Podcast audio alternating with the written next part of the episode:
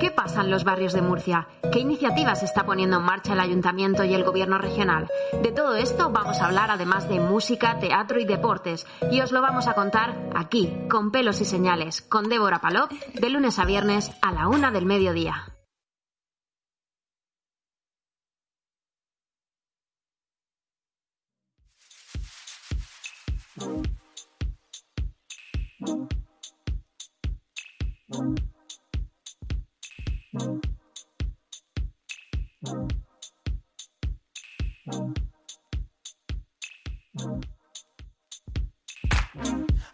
Feeling something, something different. When you left, my picture changed. I was blinded, I'd not envisioned the same face in a different frame.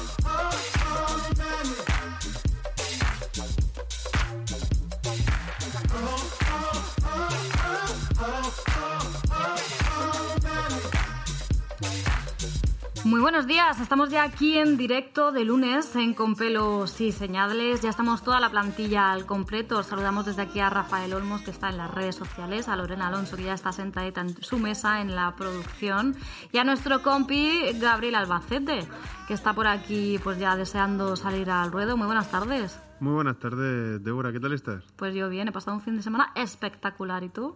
No me puedo quejar, la verdad es que no. Muy bien. Pues vamos a empezar hablando sobre ciclismo femenino, que sé que a ti el deporte te gusta. Me encanta, me Bueno, encanta. pues vamos a hablar con, con, Nino, de, con Nino Oliver, de la Fundación Marcelino Oliver. Po- Ay, me acabo de cerrar el micro yo misma. Porque desde el mes de septiembre, eh, para una serie de acciones encaminadas a convertirse en el primer equipo ciclista femenino sostenible, la Fundación Marcelino apuesta por esta iniciativa. Después vamos a hablar con un colaborador de la casa, con Vicente López López, sobre cine y las novedades cinematográficas. Y por último, entrevistamos a la artista Marisa Gallén. ¿Estudias o trabajas? El próximo día 3 de septiembre se inaugura la exposición de Marisa Gallén, Premio Nacional de Diseño 2009, en la que también dará una conferencia. Esta exposición estaba prevista para el pasado mes de marzo, pero tuvimos que postergarla. Pues vamos a empezar.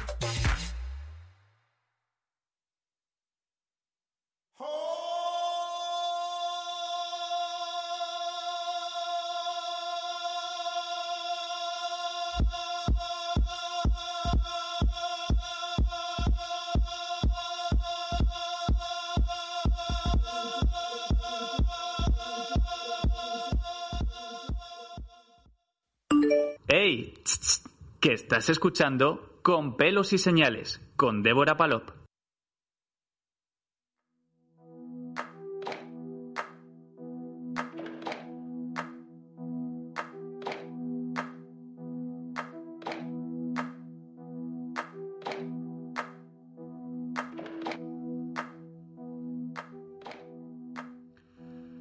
Tenemos como primer tema del día nuestro sumario, como bien ha dicho nuestra compañera Débora, tenemos algo de deporte que nos hemos pasado todo el verano sin nombrar prácticamente nada. Y es que la Fundación Marcelino Oliver apuesta desde este mes de septiembre por una serie de acciones encaminadas a convertirse en el primer equipo ciclista femenino eh, sostenible. Este propósito se alinea con los Objetivos de Desarrollo Sostenible 2030 aprobados por la ONU en septiembre de 2015. Creo que tenemos al otro lado del teléfono ya a Nino Oliver para explicarnos mejor de qué se trata lo del equipo ciclista femenino sostenible. Hola, muy buenas. Hola, buenos días. ¿Qué tal todo? ¿Cómo ha ido la pandemia? Pues trabajando muy duro. Eh, ha sido también en cierta manera positiva, entre comillas, en el trabajo porque no teníamos reuniones, no teníamos nada y la verdad que ha cundido mucho para poder ir terminando dossier y poder hacer cosas y bueno, pues la verdad que muy positivo dentro de la desgracia, pero lo hablo a nivel de trabajo. Eh, leyendo un poco la noticia de, de que vais vais encaminados a convertiros en el primer equipo ciclista femenino de forma sostenible, nos hablan de la campaña La naturaleza te habla. ¿Nos podrías explicar un poquito más de qué trata esa campaña? Pues mira, el equipo, como bien has dicho, hemos implantado dentro de la fundación eh, el desarrollo sostenible 2030 y bueno, pues vamos a trabajar con, con varias marcas que tenemos, por ejemplo, como DFM Rentacar, esta mediación. Y bueno, la campaña La naturaleza te habla es porque el equipo en cada competición que vamos a, por ejemplo, correr, San Sebastián, eh, Burgos, pues si, por ejemplo, la carrera son 180 kilómetros, pues vamos a donar, pues si tenemos 10 chicas, pues donamos 1000 árboles.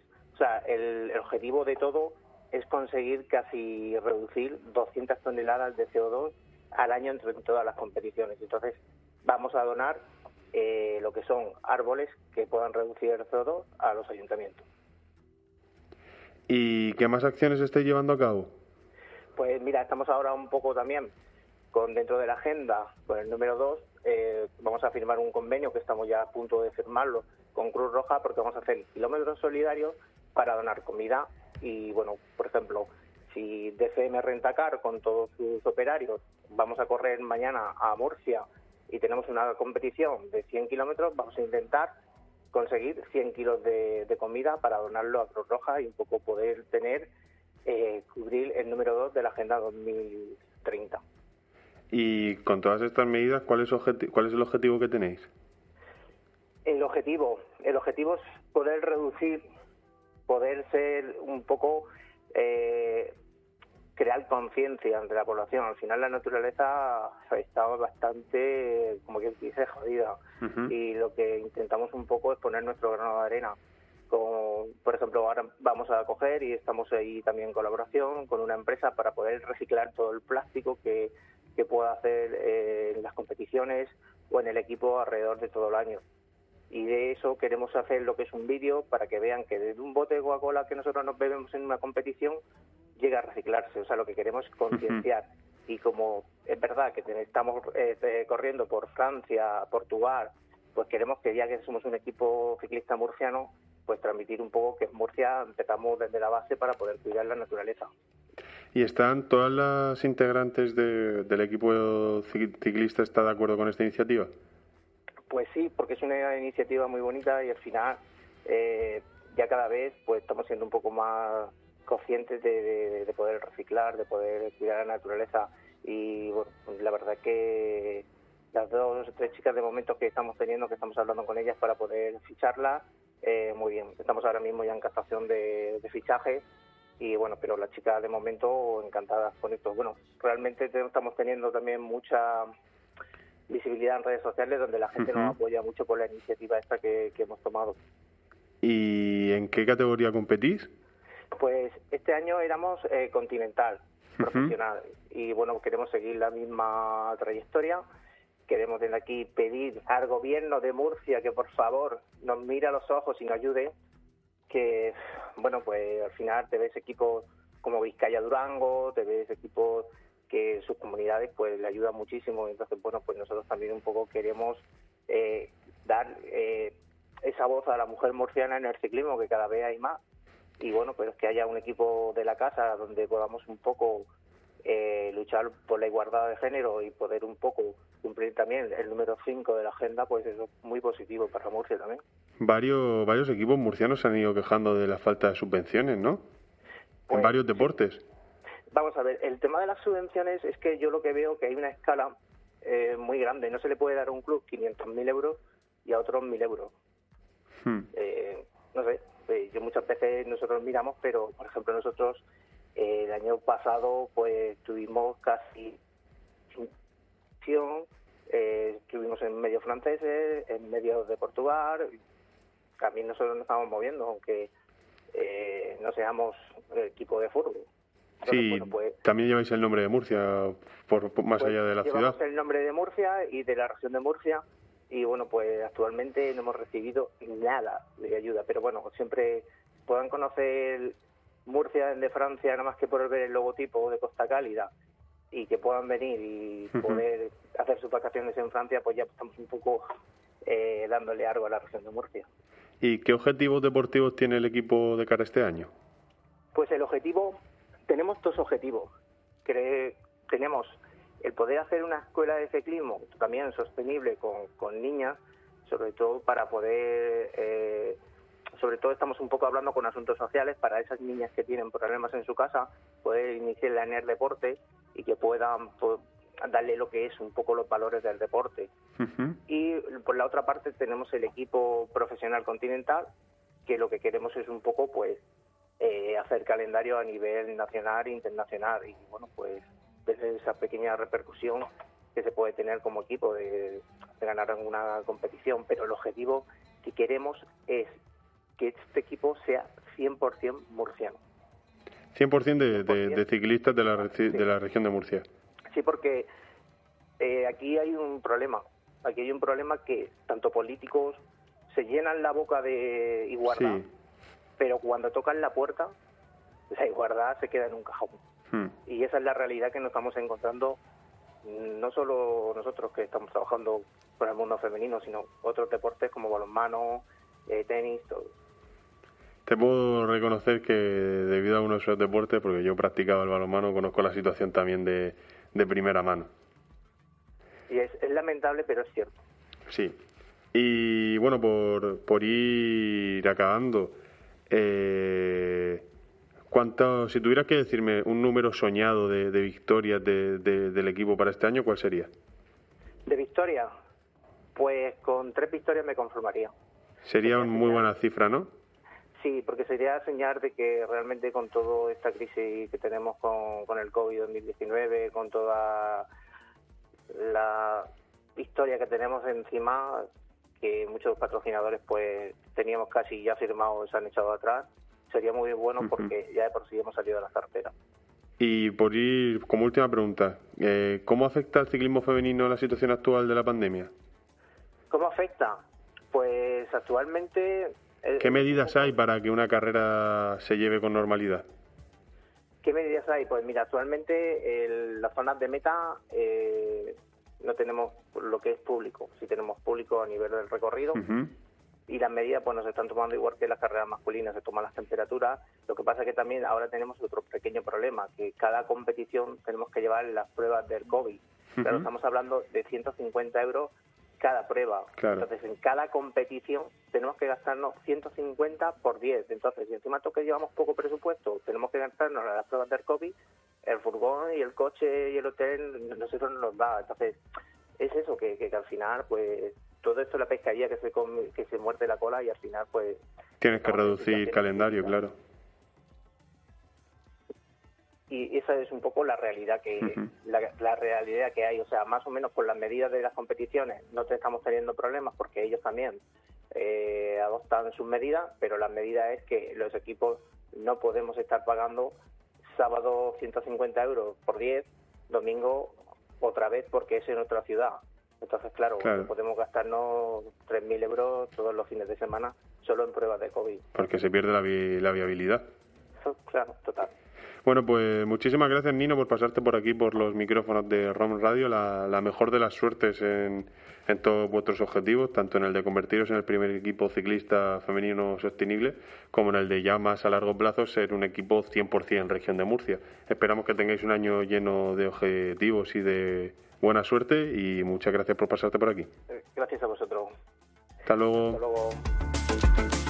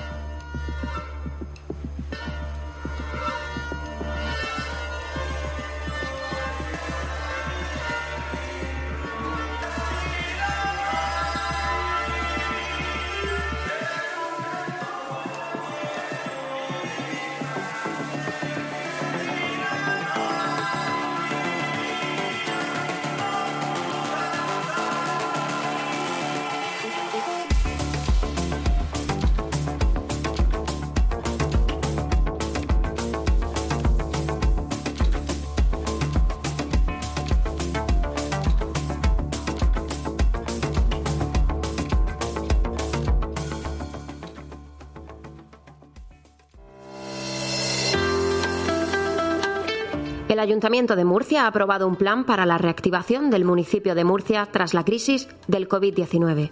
Un plan que incluye ayudas para las familias y para el alquiler de viviendas, medidas fiscales y subvenciones directas para autónomos y empresas, y un plan de relanzamiento del sector cultural del municipio de Murcia.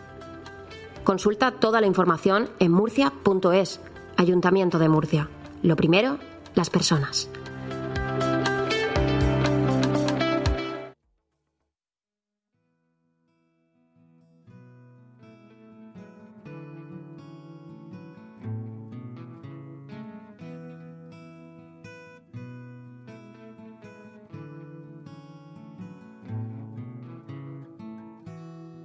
I fell in love again. All things go, all things go. Drove to Chicago. All things know, all things know. We saw our clouds to the sea. I don't mind, I don't mind. I made a lot of mistakes in my mind,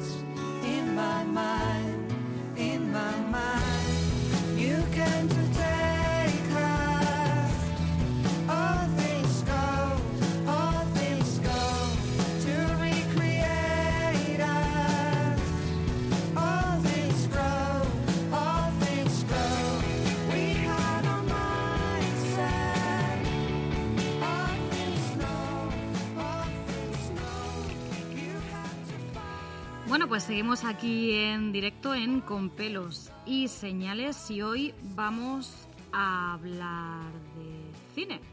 eh, porque sabemos que estáis echando de menos nuestra sección cinematográfica.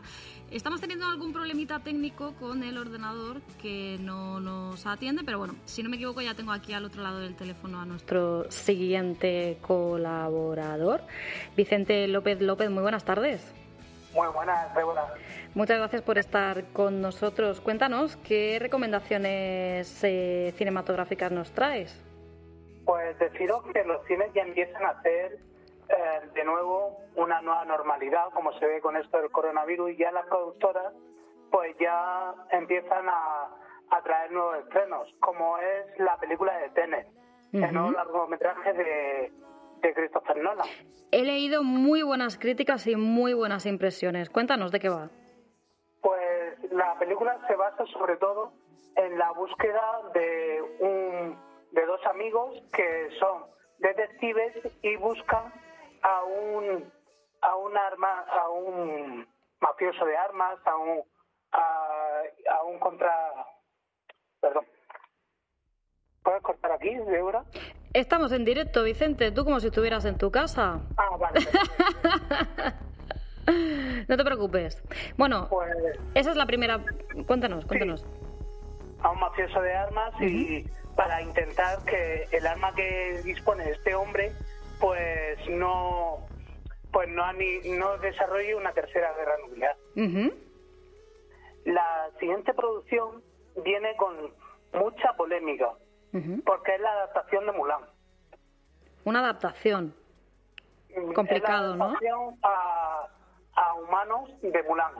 Digamos, la película de dibujos animados de Disney. Pues ahora la han hecho como siguiendo lo de Aladdin, La Bella y la Bestia y El Rey León, pues ahora una adaptación más real. Pues la, ha tenido polémica porque Disney ha decidido que este film no sea estrenado en salas de cine ¿Y dónde lo van a y que estrenar? se ponga directamente en su plataforma de streaming Disney Plus bajo un servicio premium de 22 euros. Vaya, 22. Ah, por eso salía el otro día la polémica que decía la gente, ¿cómo voy a pagar 22 euros por una película? Estamos locos. Pero bueno, entiendo que en ese servicio entrarán más películas o solamente Mulan. No, no, no, solamente Mulan. Bueno, bueno, bueno, no está el bolsillo para eso, por lo menos el mío. y entonces y entonces la gente lo que va a hacer es esperarse al 31 de diciembre Ujú. que es cuando Disney Plus ponga ya el acceso gratuito a dicha película Ujú. Madre mía, hay que tener muchas ganas. ¿Cómo ves esto de que hayan hecho esta iniciativa? pues sinceramente mm, ellos van a ver cómo se está desarrollando la pandemia la gente no va a ir al cine Ujú. y han disparado mu- un presupuesto muy elevado en realizar la película y claro ellos quieren cubrir cos- quieren cubrir costes y las salas de cine ahora mismo y no podían prorrogar más ya que la película Mulan se estaba diciendo de que se iba a estrenar en diciembre del 2019 Ujú. y lo han ido atrasando y al final pues ha dado el problema de que han decidido eh, esta solución. Bueno, pues a ver si le sacan alguna rentabilidad. ¿Qué más novedades nos traes? Pues la siguiente película que llega el día 4 a las salas de cine de España es eh, la saga After. No sé si os suena, es una... Romanticona, es ¿no? una saga de- sí, de amor estudiantil, de que la chica que es adolescente, de la chica es la, digamos, la, la típica empollona, se enamora del malote de la clase. Y entonces, pues ya la segunda parte de una trama cuando se entera de que la chica eh, ha sufrido un engaño por el protagonista. Está basada en un libro para los que nos estén escuchando. Sí, está basado en una saga de libros. Se, se da como, digamos, una continuación al éxito de 50 sombras de Grey. Más juvenil. Vicente, ¿tú has ido al cine? ¿Has llegado? a- Yo todavía no he ido, ¿eh? Mira que me gusta, pero no he ido. Pues yo fui al autocine, no fui al cine. ¿Y qué tal? Fui a ver Padre solamente hay uno, dos, la nueva película de Santiago Segura. Y decir que es un éxito, aunque digamos que es los típicos eh, los típicos eh, chistes malos que como ya se sabe de Santiago Segura, Sí. pero es muy recomendable sobre todo para ir en familia. ¿La recomiendas? Me la apunto. Tenía Sí. dudas, pero si la recomiendas, bien.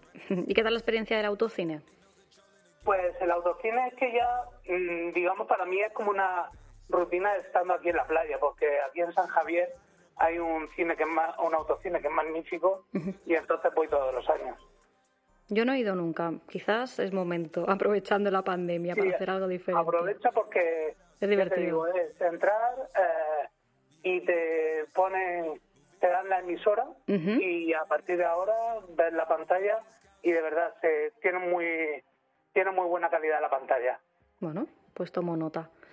No sé si tienes alguna nueva, otra, otra Y algo película. que viene, digamos, es un documental sobre la vida de, de Benito Pérez Galdós. Ah, qué interesante. Es que hay muy poco, digamos, se están adaptando, como digo, a la nueva normalidad y hay muy pocos estrenos. Pa- eh, hay bastante, ¿eh? estreno- O sea que, que para sí, cómo el próximo estamos... estreno, digamos así, que sea más conocido, va a ser la... Roberto Benini va a estrenar Pinocho, Ujú. Pero eso para más adelante. Más adelante, más adelante todavía no hay fecha. Bueno, pues nos quedamos con estas recomendaciones. No sé si sabes cómo están funcionando las salas de aquí de la región. Si tienen alguna especificación, si hay limitación de aforo. Pues sobre todo, ya sabéis, limitación de aforo ahora están al 40%, tienen que estar al 40% por Ujú. lo de la crisis de coronavirus, por, lo, por el tema de los locales, como es la nueva normativa, y, y no pueden ir más de grupos de seis personas. Digamos, una familia que sean siete, eh, una, persona, una persona se tiene que quedar, En otra- digamos, un poco apartada. En otras filas y demás. Bueno, Sí. pues vamos a ver cómo vamos a seguir funcionando y bueno, a ver si hay más estrenitos para la semana que viene. sí, a ver cómo sale todo. pues muchísimas gracias, Vicente, un placer. A ti, Débora. Un saludo, hasta luego. Hasta luego. Hasta luego.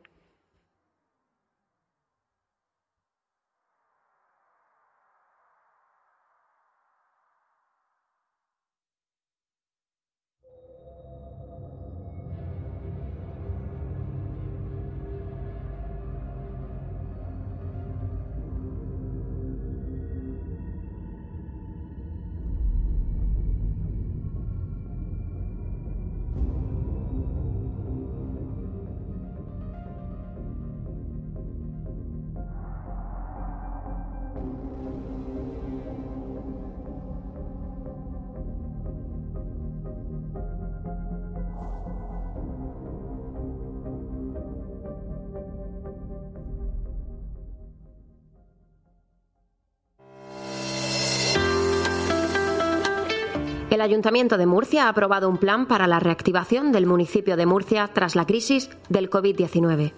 Un plan que incluye ayudas para las familias y para el alquiler de viviendas, medidas fiscales y subvenciones directas para autónomos y empresas, y un plan de relanzamiento del sector cultural del municipio de Murcia. Consulta toda la información en murcia.es, Ayuntamiento de Murcia. Lo primero, las personas.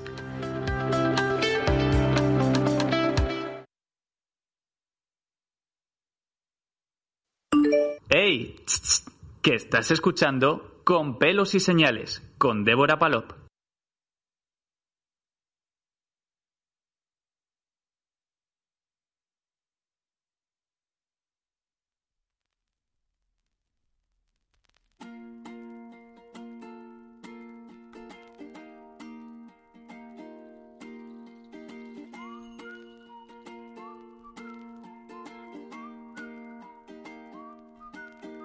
Qué bien que en mis pupilas siga entrando luz del sol. Qué bien que en mi cerebro se produzcan intercambios de información. Que tiempo te pusiste en medio.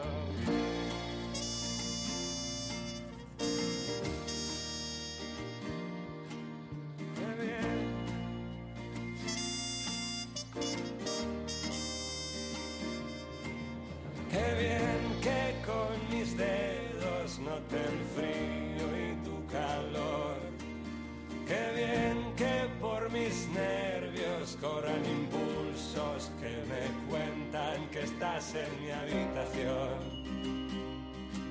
Que no te has ido y que te tengo cerca. No sería lo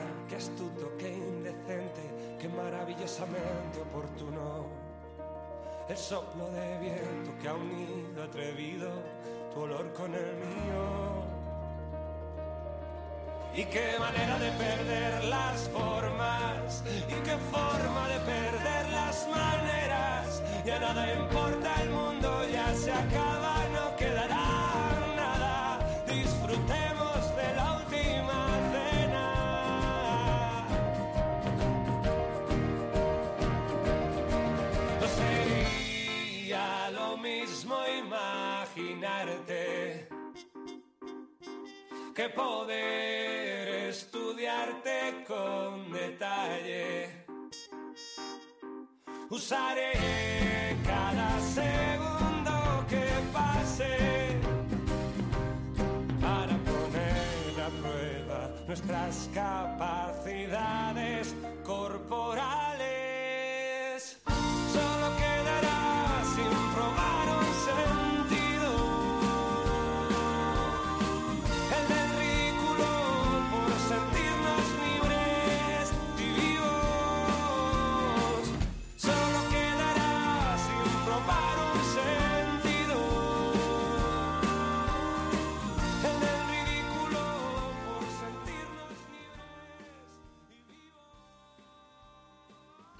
Bueno, vamos a seguir intentando y vamos a hablar con la diseñadora Marisa Gallén, que teníamos la entrevista ahora para cerrar el programa, con, es Premio Nacional de Diseño 2019, ya que el 3 de septiembre eh, inauguraba la exposición Estudias o Diseñas aquí en Murcia, la Asociación de Profesionales del Diseño y de la Comunicación Publicitaria de la región de Murcia, DIP, organiza aquí en nuestra región una exposición que recoge trabajos de la diseñadora galardonada con el Premio Nacional de Diseño 2019, Marisa Gallén.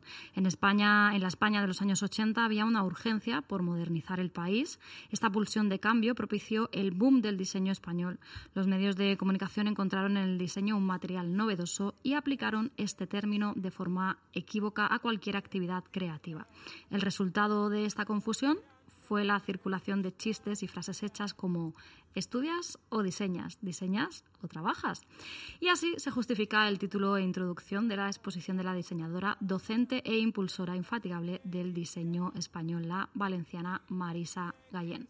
Vamos a volver a intentar contactar con ella, a ver si fuera posible y si no, pues eh, cualquier otro día para hacerle, bueno, pues para que nos cuente cómo ha podido organizar esta, esta exposición, ya que se quedó a las puertas de, de ser inaugurada previa a la pandemia y han retomado cómo va a ser eh, el aforo, cómo lo, van a, cómo lo van a gestionar. Vamos a ver si es posible nuevamente contactar con ella.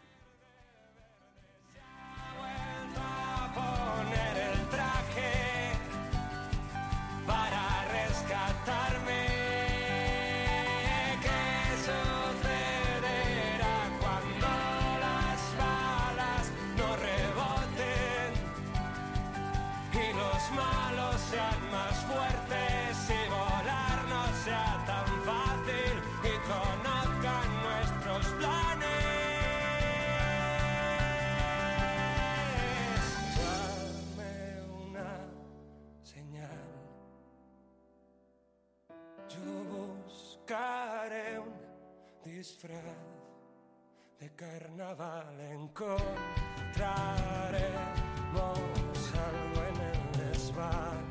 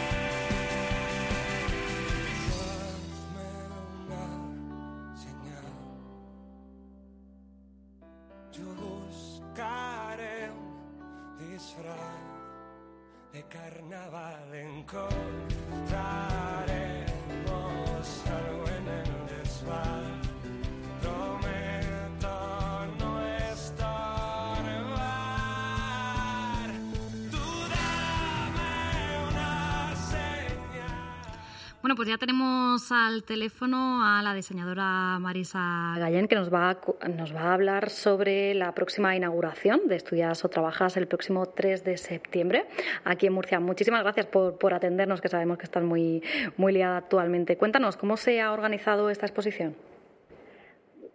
Bueno, pues cuando me dieron el premio nacional, eh, la, la Asociación de Diseñadores de Murcia Ujú. puso en contacto conmigo para que diera una conferencia. Y entonces estuvimos, y en la conversación surgió la posibilidad también de hacer una exposición.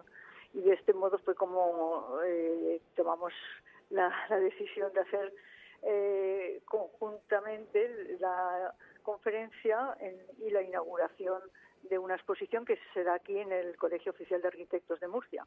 Estaba todo organizado justo para cuando empezó la pandemia, ¿no? Y os quedasteis ahí un poco... Sí, sí, sí, en efecto. Estábamos a punto ya de, de, de empezar los preparativos cuando de repente nos dijeron que ya no se podía llevar a cabo. Y, y, bueno, decidimos aplazarlo a septiembre. También es cierto que ahora hay muchos rebrotes y se se mm, me llamaron de la Asociación de Diseñadores diciéndome que, bueno, que si yo no quería inaugurar ahora porque claro que el aforo va a estar muy limitado, pero teniendo en cuenta que esto es un problema que nos va a durar tanto tiempo, que igual estamos dos años con el lío de... Era mejor tomar la iniciativa de ahí seguir adelante porque mm, no puede, la, la vida tiene que seguir. Sí. Sí, sí, estoy totalmente contigo, ¿eh, Marisa? No podemos paralizarlo todo eternamente, indefinidamente, es cierto, es cierto. Claro, al principio sí, porque era un, un confinamiento total y absoluto, pero ahora hemos de tomar precauciones y seguir adelante. ¿Qué vamos a poder ver en la exposición? Sobre todo lo que vais a ver es un resumen de mi trabajo a lo largo de 30 años. Ujú. Eh, lo que es la conferencia va a ser diferente porque hablaré del proyecto Valencia Capital Mundial del Diseño y de un proyecto que estoy ahora que está ahora en marcha, que es estoy comisariando una exposición sobre eh, las reflexiones en torno a la COVID-19 que hemos ido pu- eh, pudiendo leer en diferentes medios de comunicación o en entrevistas en, en televisión, en- bueno, en to- en todo tipo de medios de comunicación, ¿no?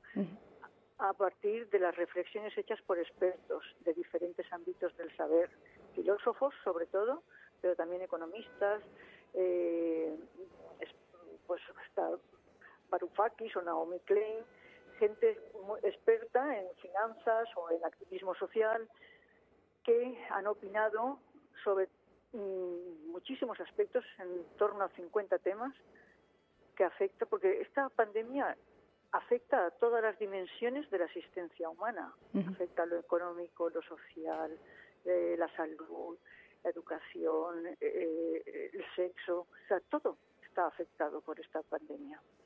Entonces ha sido muy interesante leer a tanta gente, a tantos expertos, para seleccionar 50 textos con 50 temas lo más variados posibles, desde la biopolítica, eh, la- mm, las finanzas, fin, to- todo tipo de temas, cómo afecta a nuestro modo de vida esta pandemia, qué, qué- qué ven, qué ven los filósofos, porque cuando tenemos tantas dudas, ¿a quiénes acudimos? Acudimos a aquellos que son capaces de sentarse a pensar. Abstraerse, ¿no? Ver con perspectiva. Sí, sí, sí.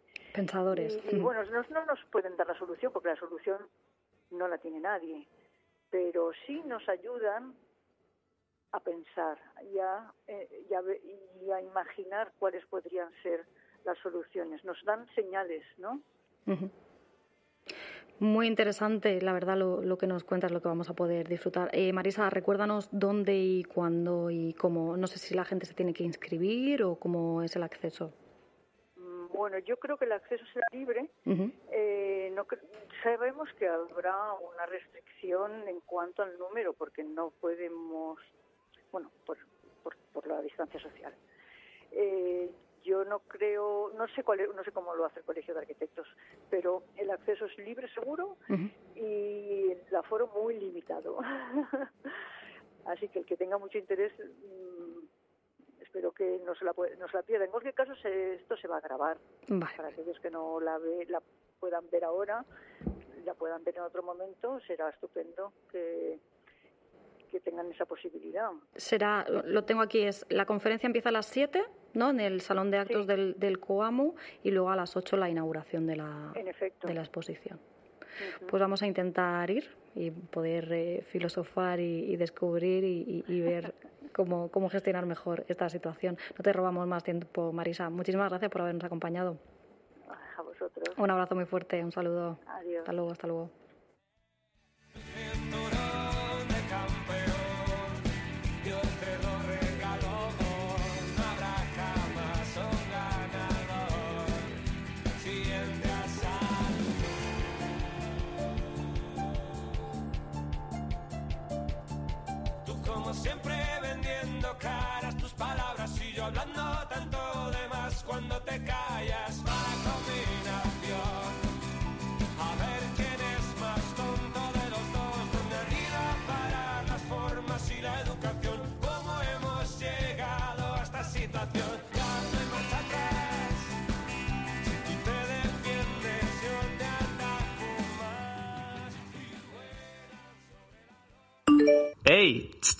Que estás escuchando Con pelos y señales, con Débora Palop.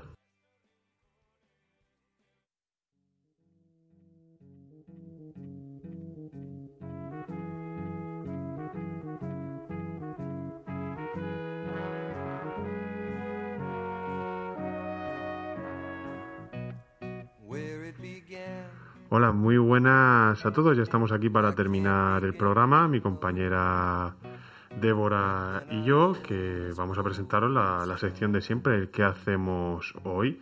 Hoy ya es el último día de verano, supuestamente es 31 de agosto y ya para muchos de nuestros oyentes el verano pues se ha acabado y están de vuelta en nuestra queridísima ciudad, entre ellos pues nuestra compañera Lorena Alonso que ya ha vuelto a nuestra redacción.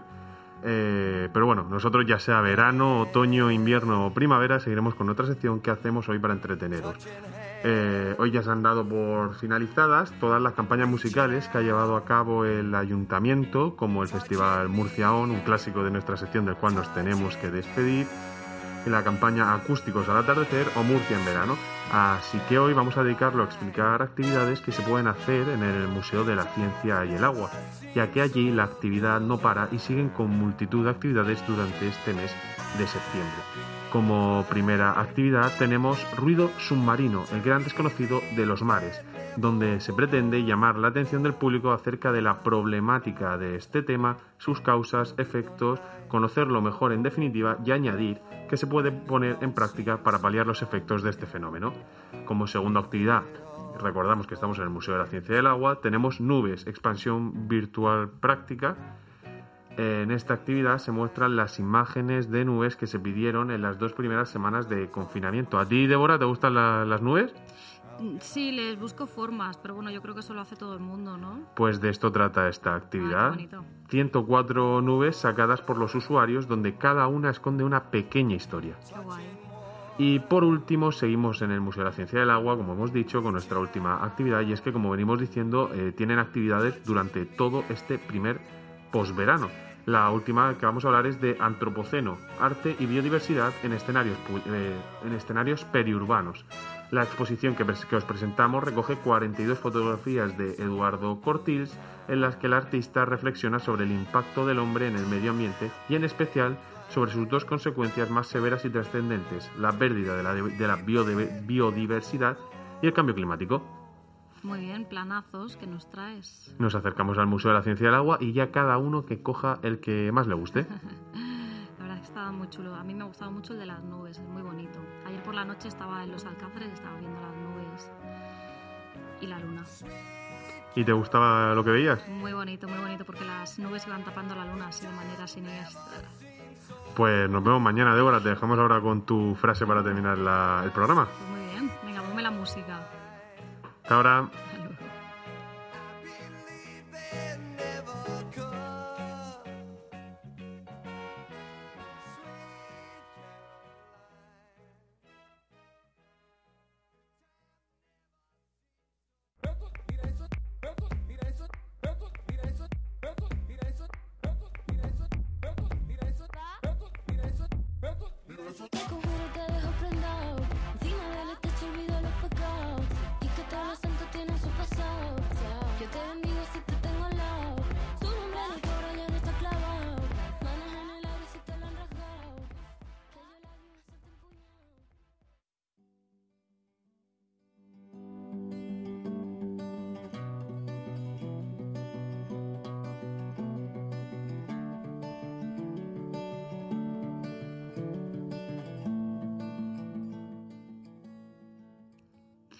pues nos vamos a quedar con la frase de hoy de Hermann Hesse, un escritor suizo que dice que la belleza no hace feliz al que la posee, sino a quien puede amarla y adorarla. Así que pues aquí nos quedamos y mañana volvemos a estar aquí todo el equipazo de Con pelos y señales. Que tengáis buena tarde.